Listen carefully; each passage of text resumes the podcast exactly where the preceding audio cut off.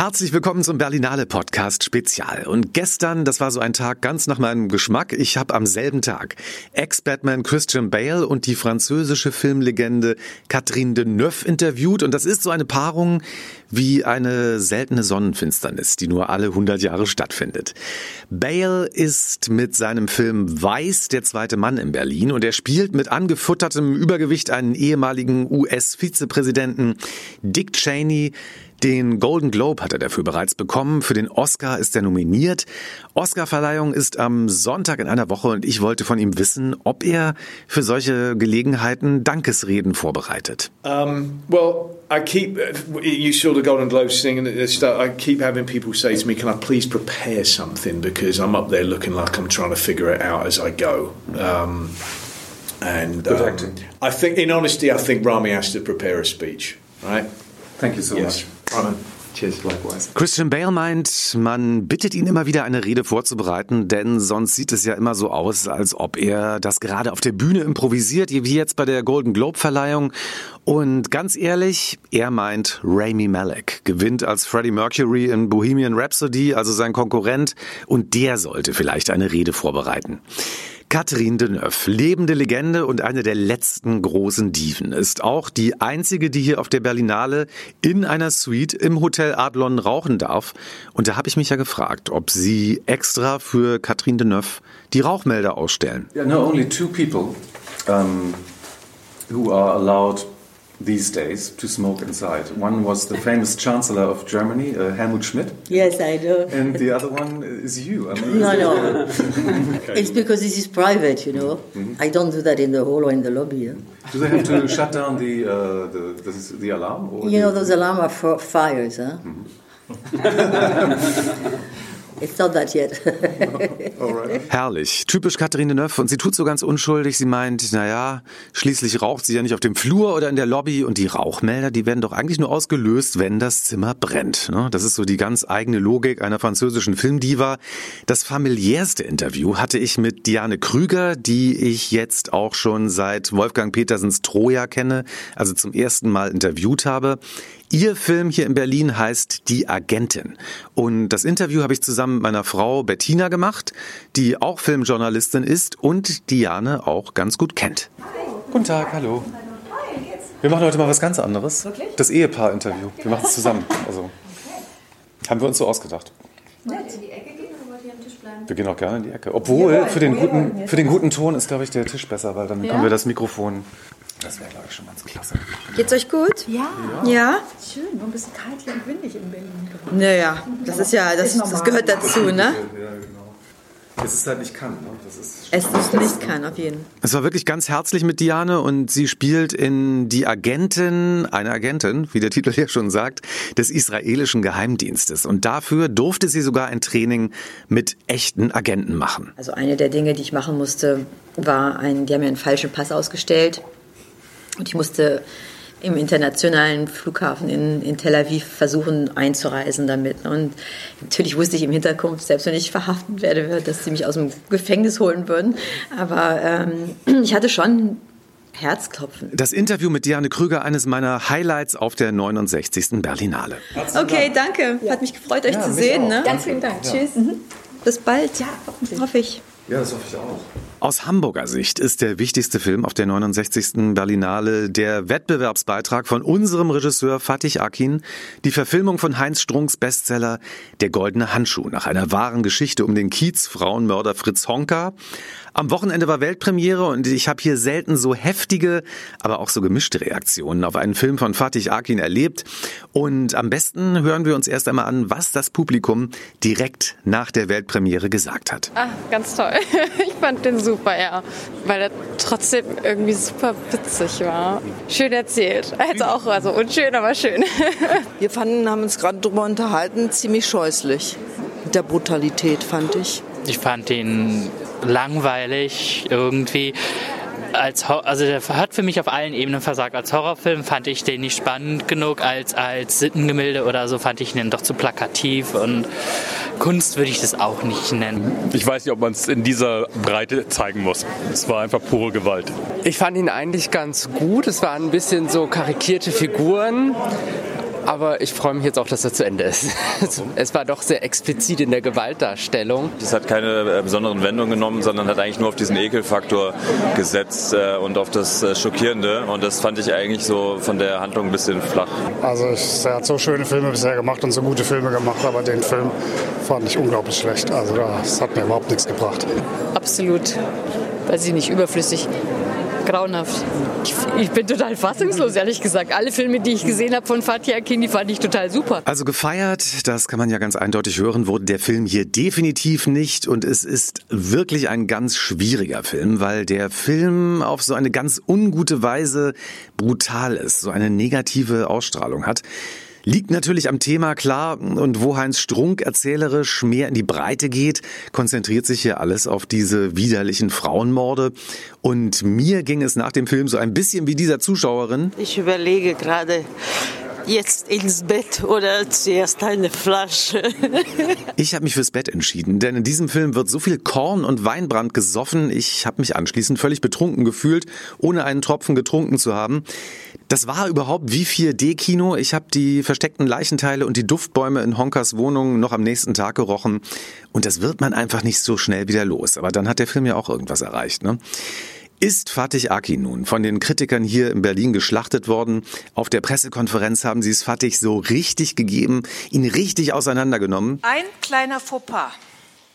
Da ist der Salzstreuer und der Pfefferstreuer von Braun und WMF. Der wäre nie in der, in der Absteige sozusagen von dem Honker gewesen.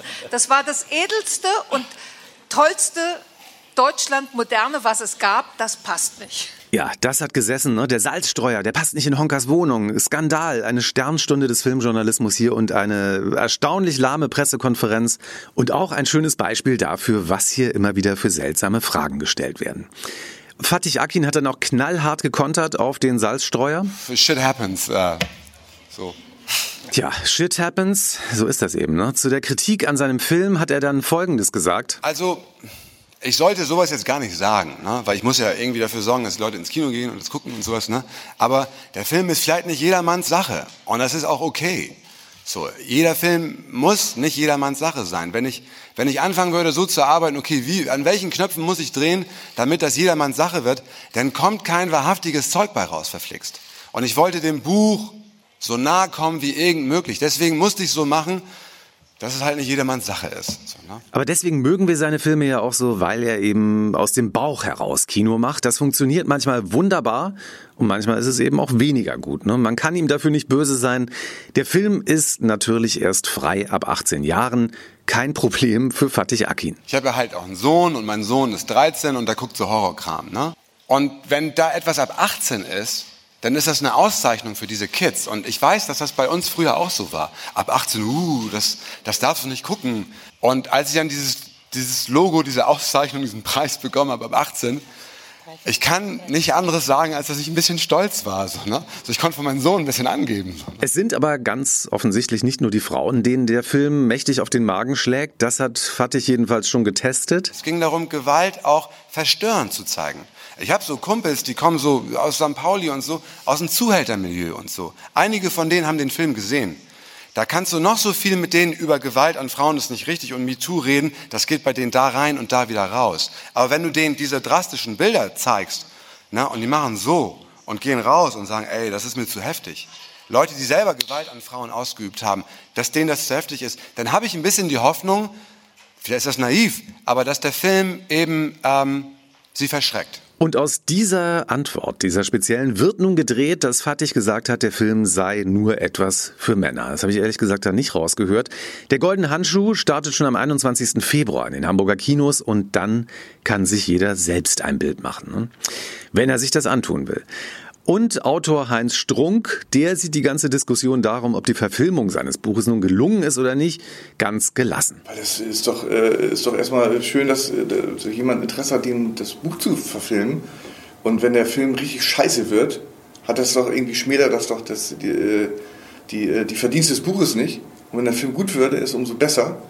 Und, äh, und das sind zwei völlig und eigenständige Sachen. Irgendwie würde, will ich da gar nicht rein. Also A, würde sich Fatih gar nicht da reinquatschen lassen, irgendwie, wenn der Auto da auch noch irgendwie rummekelt und da irgendwie sagt, der macht das nochmal so anders oder so. Und für mich, ich habe jetzt mittlerweile in der, seit 2016 habe ich schon wieder zwei andere Bücher äh, geschrieben und ich, äh, für mich ist das Thema, hat das Thema abgeschlossen. Und der, ich finde nichts alberner als, als, äh, als Michael Ende, der sich äh, so darüber beklagt hat, dass die die unendliche Geschichte nun so ein äh, verkitschtes äh, Mainstream-Popcorn-Ding geworden ist und so, finde ich albern. Also der Mann hat sich echt keinen Gefallen damit getan.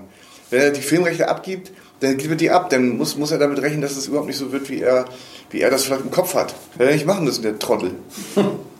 aber schön Geld hat er aber trotzdem bekommen schätze ich mal. Wichtig auf der Berlinale sind natürlich die diversen Partys. Ja, also man sieht Filme den ganzen Tag über und dann nachts Partyhopping und wenn man die alle mitnehmen würde, schläft man pro Nacht ungefähr zwei Stunden. Habe ich früher auch mal gemacht. Jetzt bin ich so ein bisschen disziplinierter Uferparty, Babelsbergparty, Premierenpartys und dann sind da auch noch die Partys der einzelnen Filmförderungen der Länder.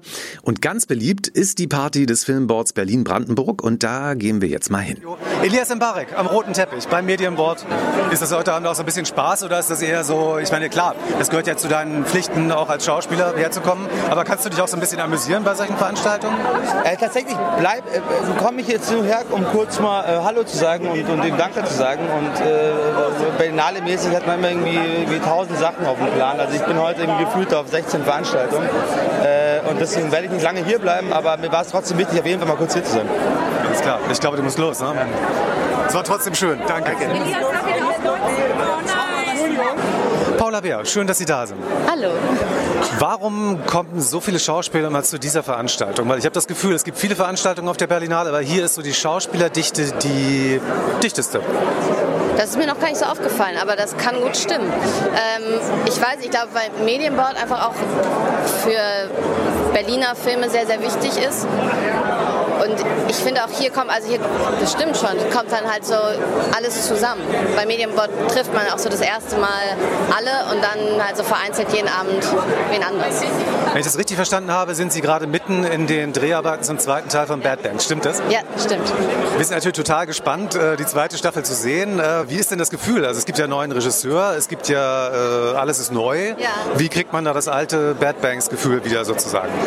Ich glaube, das kommt von selbst. Ich hatte da ein bisschen Respekt vor, ob das funktioniert, nachdem man auch so, also nachdem der erste Dreh eine Weile her ist. Aber dadurch, dass die Schauspieler die gleichen sind, wir haben einen, einen Zuwachs und irgendwie, ich glaube, durch den Stoff selbst entsteht es sofort wieder dieses Gefühl äh, und die, die Branche macht es, also man ist sofort wieder in diesem, in diesem Banker-Stress-Vibe drin. Also äh, es entwickelt sich natürlich weiter, es verändert sich auch, aber ich glaube, so die Grundsubstanz bleibt die gleiche. Viel Spaß heute Abend und vielen Dank. Schönen Abend. Die wunderbare Paula Bär. Ich bin ein großer Fan. Die Filmförderung Hamburg Schleswig-Holstein feiert hier jedes Jahr keine Party, sondern äh, veranstaltet einen Sonntagsbrunch, der aber auch so ein bisschen Partycharakter hat. Und da trifft man dann alle Hamburger, wie zum Beispiel den Chef des Filmfest Hamburg, Albert Wiederspiel. Wir kennen uns jetzt schon so lange ähm, äh, und ich bin ja, wir sind beide sozusagen, äh, sag ich mal, erwachsen geworden gemeinsam. Ja, früher, als wir noch äh, beide Teenager waren, haben wir ja noch wild gefeiert auf der Berlinale. Wie gehst du eine Berlinale jetzt strategisch an? Wie teilst du dir deine Kräfte ein? Also das ist in der Tat war das mit dem wilden Feiern und so, das bin ich nicht mehr. Muss ich auch nicht mehr. Dafür gibt es jüngere Leute in meinem Team, die machen das und das ist super. Deshalb muss man immer dafür sorgen, dass man ein junges Team hat. Ich versuche so viele Filme wie möglich zu, zu, zu, zu schauen und äh, ein, ein großer Geheimnis, aber es ist kein Geheimnis, je weniger Alkohol, desto besser. Also es ist, ich finde, zehn Tage mit Alkohol ist extrem schwierig zu ertragen und ich trinke eigentlich so gut wie gar nicht diese zehn Tage und das macht das Ganze sehr viel leichter. Für uns Hamburger ist es in diesem Jahr ziemlich gut gelaufen. 21 von Hamburg geförderte Produktionen laufen in diesem Jahr in den verschiedenen Programmen und zwei sogar im Wettbewerb. Der Goldene Handschuh und Systemsprenger von Regisseurin Nora Finkscheid. Ja, wir haben den Großteil des Films in Hamburg gedreht, genau. Der Großteil des Teams kommt ja auch aus Hamburg, also das ist schon eine Hamburger Produktion. Systemsprenger, ein Film über ein schwer erziehbares Kind mit Hamburger Steuergeld finanziert. In Hamburg gedreht, kommt hier auch sehr gut an und Nora Finkscheid ist auch so richtig eine von uns. Ach, mein Vater ist Hamburger und meine Großmutter hat auch in Hamburg gelebt und ich war als Kind schon oft da und jetzt seit anderthalb Jahren bin ich auch endlich Hamburgerin. Und was ich so mag an Hamburg, es ist so äh, viel los, kulturell viel los, es ist eine Großstadt und trotzdem ist es überschaubar. Also man von einem Kiez in den anderen braucht man nicht anderthalb Stunden, sondern eine halbe Stunde. Es ist eine tolle Fahrradstadt, grün, der Hafen, das Wasser. Ich liebe Hamburg. Mitverantwortlich für den Erfolg ist natürlich auch Filmförderungschefin Maria Köpf, die verteilt ja das Geld. Und für sie ist es der letzte Berlinale Filmbrunch in dieser Funktion, denn sie geht als Produzentin nach Berlin zurück. Frau Köpf, das ist ja Ihr letzter Empfang heute in Ihrer Funktion. Sie werden ja wieder nach Berlin gehen, leider. Auf einer Skala von 1 bis 10, wie traurig sind Sie oder wie melancholisch vielleicht? Also heute bin ich sehr melancholisch, also vor allem angesichts des ganzen Jahres, das sich so, also 2018 hat sich ja grandios, aber auch schon 2017 grandios entwickelt. Und dass wir jetzt nach den Erfolgen letzten Jahres, da waren wir ja mit drei Tagen im Quiberon im Wettbewerb der Berlinale, dass wir nun dieses Mal mit zwei Filmen im Wettbewerb, einem Film ähm, im Panorama, beziehungsweise eigentlich sogar zwei Filmen hier vertreten sind und ähm, wie die Filmstadt Hamburg gerade sich so darstellt und entwickelt hat und was es für eine Strahlkraft entwickelt hat, da kommt schon Wehmut auf. Mhm. Wie ist das jetzt eigentlich? Man hat die gefördert, die Filme, und man weiß ja am Ende nie, was dabei rauskommt. Und ähm, wie groß ist der Druck eigentlich für Sie, dass äh, da am Ende auch was dabei rauskommen muss? Also oder wenn ein Film völlig verrissen wird, dass Sie dann denken, oh Gott, äh, wir haben dem auch noch Geld gegeben.